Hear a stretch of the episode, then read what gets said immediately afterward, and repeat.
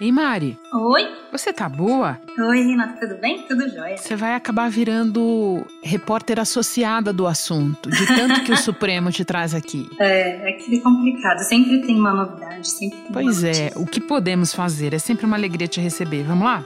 Que bom, vamos lá. Uhum.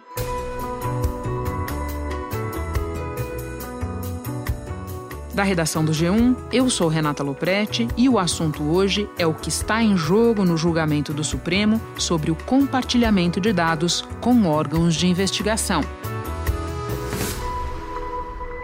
Terça-feira, 19 de novembro. Em julho, durante o recesso do Judiciário, uma decisão solitária paralisou ao menos 700 investigações que estavam em curso no Brasil. O presidente do Supremo Tribunal Federal, Dias Toffoli, suspendeu todas as investigações com dados compartilhados pelo Conselho de Controle de Atividades Financeiras, o COAF, sem autorização judicial. Dias Toffoli liberou apenas a troca de informações globais, genéricas, até que o Supremo julgue o caso. A liminar foi concedida a pedido do senador Flávio Bolsonaro, alvo de uma investigação do Ministério Público do Rio sobre a prática de rachadinha no gabinete que ele então ocupava na Assembleia Legislativa. Um ex-motorista de Flávio Bolsonaro aparece em um relatório do Conselho de Controle de Atividades Financeiras, o COAF, por movimentações financeiras de mais de 1 milhão e 200 mil reais consideradas suspeitas. O movimento de Toffoli causou muito barulho. A partir desta quarta-feira, os 11 ministros do Supremo analisam a liminar concedida quatro meses atrás.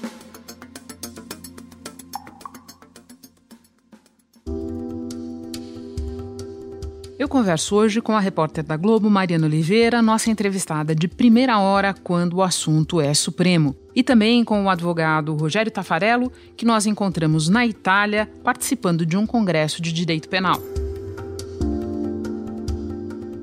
Mari, o que exatamente o Supremo vai julgar nessa quarta-feira? Os ministros vão decidir a extensão do compartilhamento de dados de órgãos de inteligência, por exemplo, COAF, Banco Central, Receita Federal, com órgãos de investigação, Ministério Público, polícias, ou seja, eles vão decidir qual é o limite do que pode ser trocado de informações entre esses órgãos sem é, que haja é, autorização da justiça, sem autorização judicial. Para que as pessoas consigam entender, eu vou explicar direitinho como é que funciona hoje.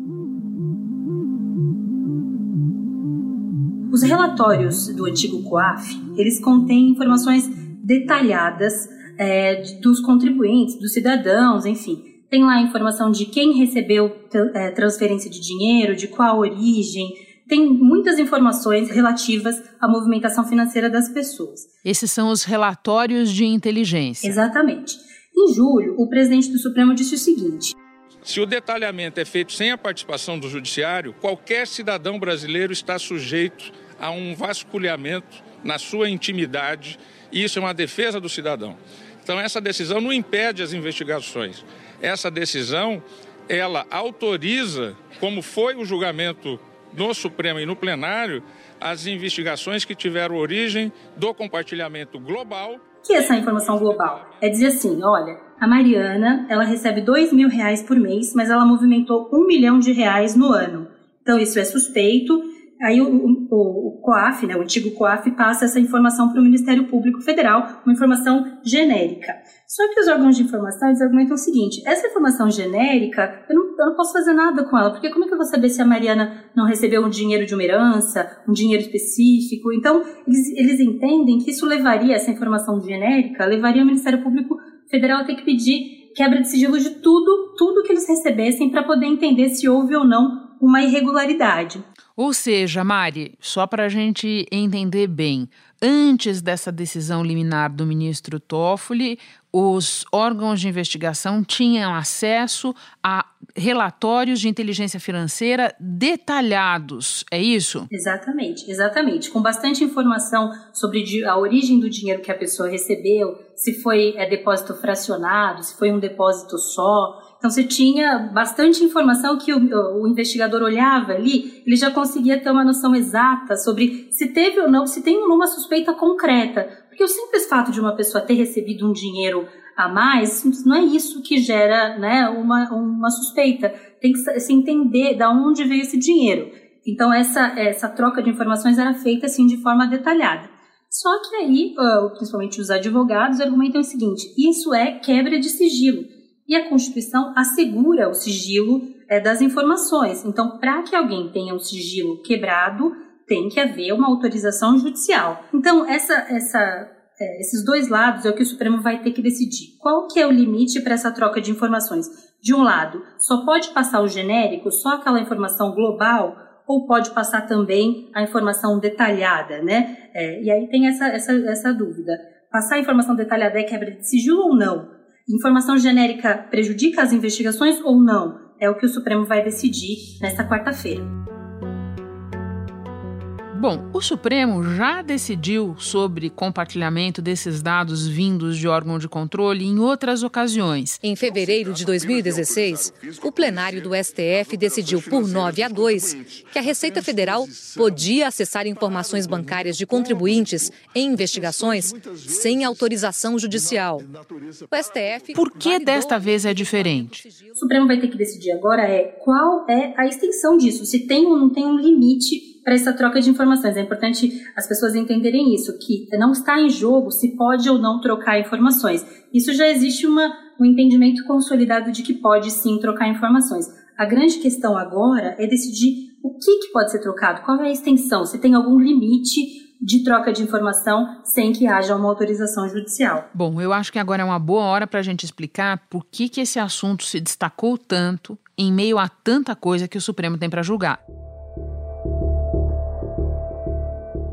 Pois é, e é um caso, esse caso que vai ser julgado é um caso de um posto de gasolina que foi multada pela Receita e é, tinha tido um relatório, uma troca de informação detalhada. E a Justiça Federal entendeu que isso passou do limite, essa troca de informações passou do limite. O Supremo reconheceu repercussão geral, ou seja, decidiu que todos os processos que tivessem relação com essa troca de informações deveria ter a mesma decisão. E aí, é, esse, esse caso chegou a entrar na pauta de julgamentos em março desse ano, saiu da pauta, mas o que, que trouxe esse assunto é, com exposição ao Supremo foi um pedido do senador Flávio Bolsonaro para suspender as investigações que corriam contra ele no Rio de Janeiro, justamente por considerar que, no caso dele, houve uma troca detalhada de informações sem autorização judicial. Depois desse pedido do Flávio Bolsonaro em julho, o presidente do Supremo mandou paralisar todos os processos nos quais houve troca detalhada de informações em todo o país. Bom, e desde então não aconteceu mais nada na investigação re relativa ao senador Flávio Bolsonaro? Aconteceu. É, o que, que aconteceu? Depois que o presidente do Supremo deu essa decisão, Flávio Bolsonaro recorreu de novo ao Supremo, dizendo assim: olha, o Rio de Janeiro não paralisou a minha investigação, continua em andamento a minha apuração. E aí o presidente do Supremo respondeu para ele que ele só havia decidido, no geral, a suspensão de todos os processos, que o caso a caso deveria ser analisado por cada relator. Então o Toffoli mandou o pedido de Flávio Bolsonaro para ser sorteado entre alguns, entre todos os ministros do Supremo. Esse caso caiu com o ministro Gilmar Mendes. O ministro Gilmar Mendes, do Supremo Tribunal Federal, atendeu a um pedido do senador Flávio Bolsonaro, filho do presidente Jair Bolsonaro, e determinou a suspensão das investigações sobre o parlamentar do PSL do Rio de Janeiro. Então, na verdade, foram duas decisões. Uma de Toffoli determinando a, determinando a suspensão de todos os casos, e depois o ministro Gilmar Mendes deu uma segunda decisão específica determinando que o Rio paralisasse as investigações sobre Flávio Bolsonaro. E que outras investigações foram congeladas pela decisão do ministro Toffoli? Então, um levantamento da Procuradoria-Geral da República mostra que 900, 935 investigações estão paralisadas por conta dessa decisão. O maior número é sobre crimes tributários, como sonegação fiscal. Houve impacto também em casos de crimes de lavagem de ativos ou ocultação de bens, direitos e valores, crimes contra o sistema financeiro nacional. Golpes contra... Eu ainda tenho várias perguntas para você, mas antes vou fazer uma pausa e conversar com o advogado Rogério Tafarello. Nós já voltamos. Rogério, qual tem sido o peso das informações apuradas pelo agora ESCOAF e outras unidades de inteligência financeira nas investigações sobre corrupção no Brasil? Tem tido um peso importante, sem dúvidas. Uh, o, o, que eu posso te dizer, Renata, é que esses documentos, esses RIFs, essas informações, elas, elas não falam por si mesmas. Né? Então, quando uh, enviadas a, a, a órgãos de investigação criminal, porque constatados indícios de possíveis transações ilícitas, geralmente uh, se tratará de evidências iniciais de investigações e as autoridades terão que buscar outras tantos elementos e circunstâncias que poderão apontar efetivamente a ocorrência desses crimes e a sua autoria, né? Uh, mas desde 1998, quando a lei de lavagem de dinheiro instituiu o COAF, até hoje, 21 anos depois, a importância do órgão se tornou é, é, crescente, sempre foi grande. Especialistas e procuradores afirmam que o COAF não tem poder de investigar e não faz quebras de sigilos. O que havia era o compartilhamento desses relatórios internos que embasaram grandes operações, envolvendo políticos de vários partidos. Como no do Mensalão, em 2005. Em 2015, o COAF revelou na então CPI da Petrobras informações sobre movimentações atípicas de investigados na Lava Jato. O órgão sempre funcionou com razoável eficiência. Por outro lado, sempre houve questionamentos a, a, alguns excessos, erros que se cometiam por vezes, e noutras vezes alguns excessos de uso de informações protegidas, é, porque são informações sigilosas e a Constituição ela, ela protege a intimidade e protege o sigilo de dados de todo e qualquer cidadão. Quais são os argumentos favoráveis a exigir a autorização da Justiça para o compartilhamento desses dados? A Constituição, Renata, ela tem em, em, vários, em várias partes dela, ela consagra um princípio que a gente chama tecnicamente de princípio de reserva de jurisdição. É, o que significa dizer? Significa que é, toda apuração do poder público que deva, é, de alguma forma, ter um alcance que a gente chama de intrusivo, né? uma certa ingerência na esfera de direitos que se entendem direitos fundamentais das pessoas, no caso aqui nosso, o direito à intimidade, o direito ao sigilo de dados, dados bancários, dados fiscais, a Constituição consagra um princípio segundo o qual é necessário uma prévia autorização judicial. Uh, por isso, reserva de jurisdição necessariamente tem que ter a intermediação de uma autoridade judicial uh, que autorize que o poder público, que os órgãos investigativos tenham acesso e utilizem essas informações nas suas apurações. Uh, portanto, não significa dizer que não pode, significa dizer que pode, porém deve ter um controle judicial. Isso não é, no entanto, algo absoluto, não significa que qualquer dado deva ser acessado somente mediante uma ordem judicial prévia. Tem um, uma série de dados que, que, que são os dados cadastrais, por exemplo, titularidade de, de contas, uh, de cadastros e montantes globais uh, movimentados, que não se trate de transações específicas, poderiam ser compartilhados uh, entre os órgãos de controle sem a necessidade de prévia autorização judicial. A, a discussão é essa: qual é o limite uh, do, do princípio de reserva de jurisdição, e, de um lado, e qual é o limite, de outro lado, uh, dos permissivos legais para que as autoridades, os órgãos de controle possam trocar informações, inclusive compartilhar com polícias e Ministério Público uh, informações bancárias eh, quais estão protegidos por sigilo uh, e, e quais não estão e podem ser compartilhadas. A partir destas tuas explicações, eu faço a pergunta contrária à minha anterior. Quais são os argumentos favoráveis a permitir o compartilhamento, tal como eles vinham ocorrendo antes da liminar do ministro Toffoli? Os argumentos favoráveis, eu começaria respondendo por, um, por uma evolução do, do, até internacional, inclusive de pressões políticas de órgãos multilaterais uh, voltados ao combate e à prevenção à lavagem de dinheiro e, e à corrupção, que muitas vezes anda junto com a lavagem de dinheiro, né? Uh, no sentido de haver mais interlocução e compartilhamento de informações entre os órgãos dentro de cada país para que esses países tenham controles seguros de prevenção à lavagem. Uh, e também entre países. As unidades de inteligência financeira, a exemplo do COAF, por vezes trocam, uma minoria de vezes, mas por vezes trocam informações entre si.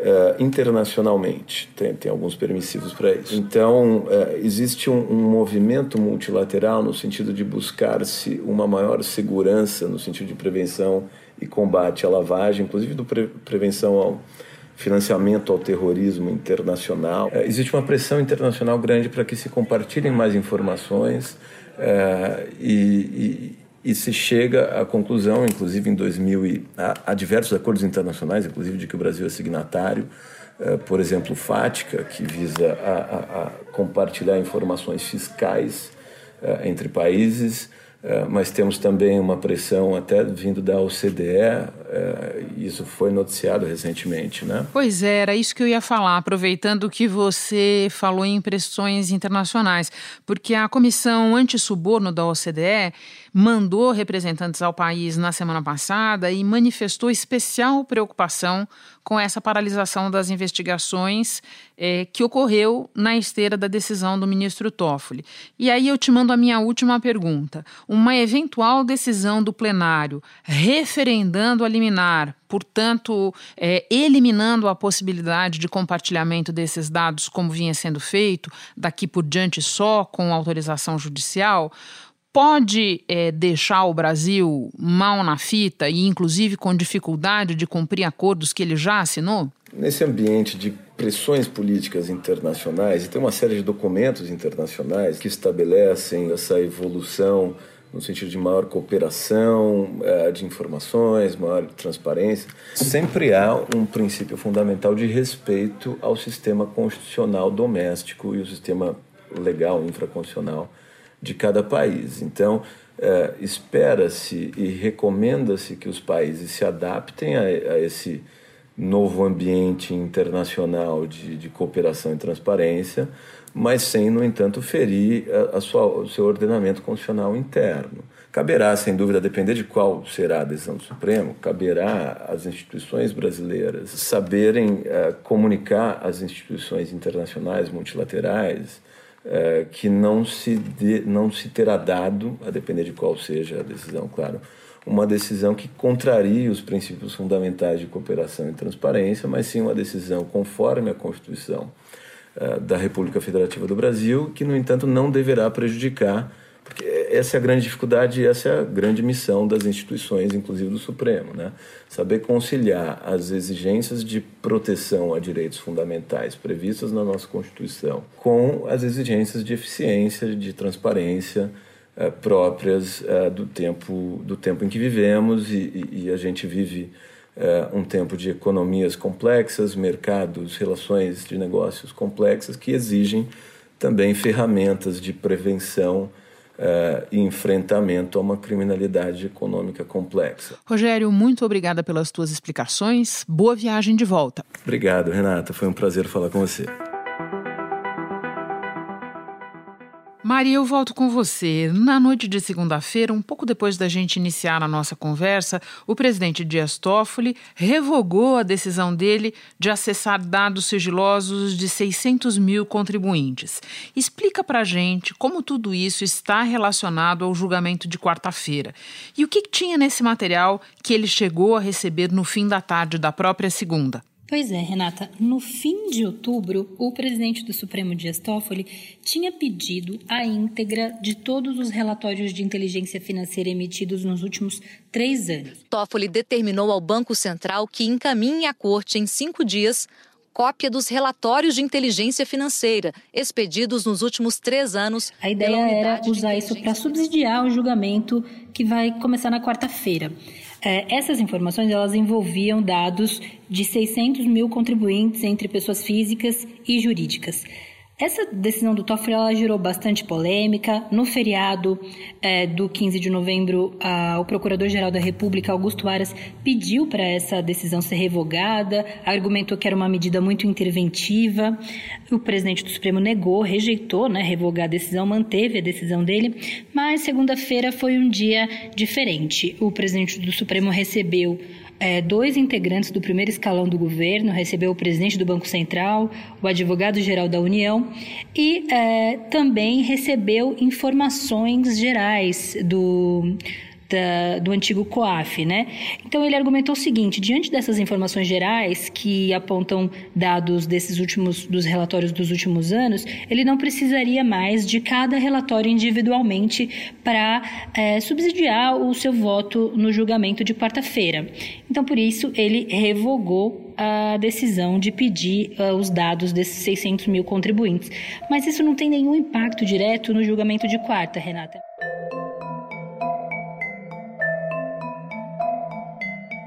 Mais uma questão política mesmo de revogar a decisão que tinha gerado polêmica. E, em vez de usar no julgamento as informações de cada relatório, ele vai ter que usar as informações gerais que recebeu é, lá do antigo COAF. Agora, eu tenho uma pergunta para você, quase que de previsão do tempo. Mari, é, nós temos assistindo, assistido a julgamentos do Supremo com bastante divisão no plenário e outros em que é, uma tese consegue arrastar uma maioria mais folgada. Nós nós temos indicativos de para onde se inclina a maioria do plenário neste caso?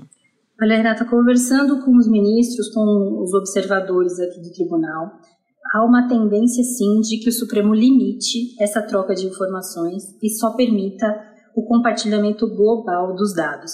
Isso é, é uma análise considerando quem já votou nesse sentido, quem já deu votos considerando que há algum tipo de exagero nessa troca de informações, e também os observadores, os auxiliares dos ministros, há um indicativo de que o Supremo deve limitar. Isso vem aí na esteira de diversas outras decisões do Supremo é, que estão limitando a atuação, que é, que é como se é, é a resposta, né, o Supremo finalmente respondendo à Lava Jato e, e tentando aí é, dar um freio de contenção, é a palavra que a gente escuta muito aqui no Supremo Tribunal Federal. A expectativa no Supremo é que, de fato, os ministros limitem esse compartilhamento e diga que só pode ser feito a troca de informações genéricas. Tudo além disso é preciso autorização judicial, é preciso que um juiz autorize é, e a perspectiva para isso é, é, de que muitas investigações elas podem voltar, né, podem regredir, podem atrasar, porque teriam que começar do início o Ministério Público acionar de novo a Justiça para que a Justiça autorize o acesso, é, considere que há elementos para. O juiz vai ter que dizer, não, de fato há indícios suficientes para a quebra do sigilo, e então isso, se o Supremo de fato limitar esse compartilhamento, pode haver um atraso efetivo em dezenas, centenas de investigações pelo país.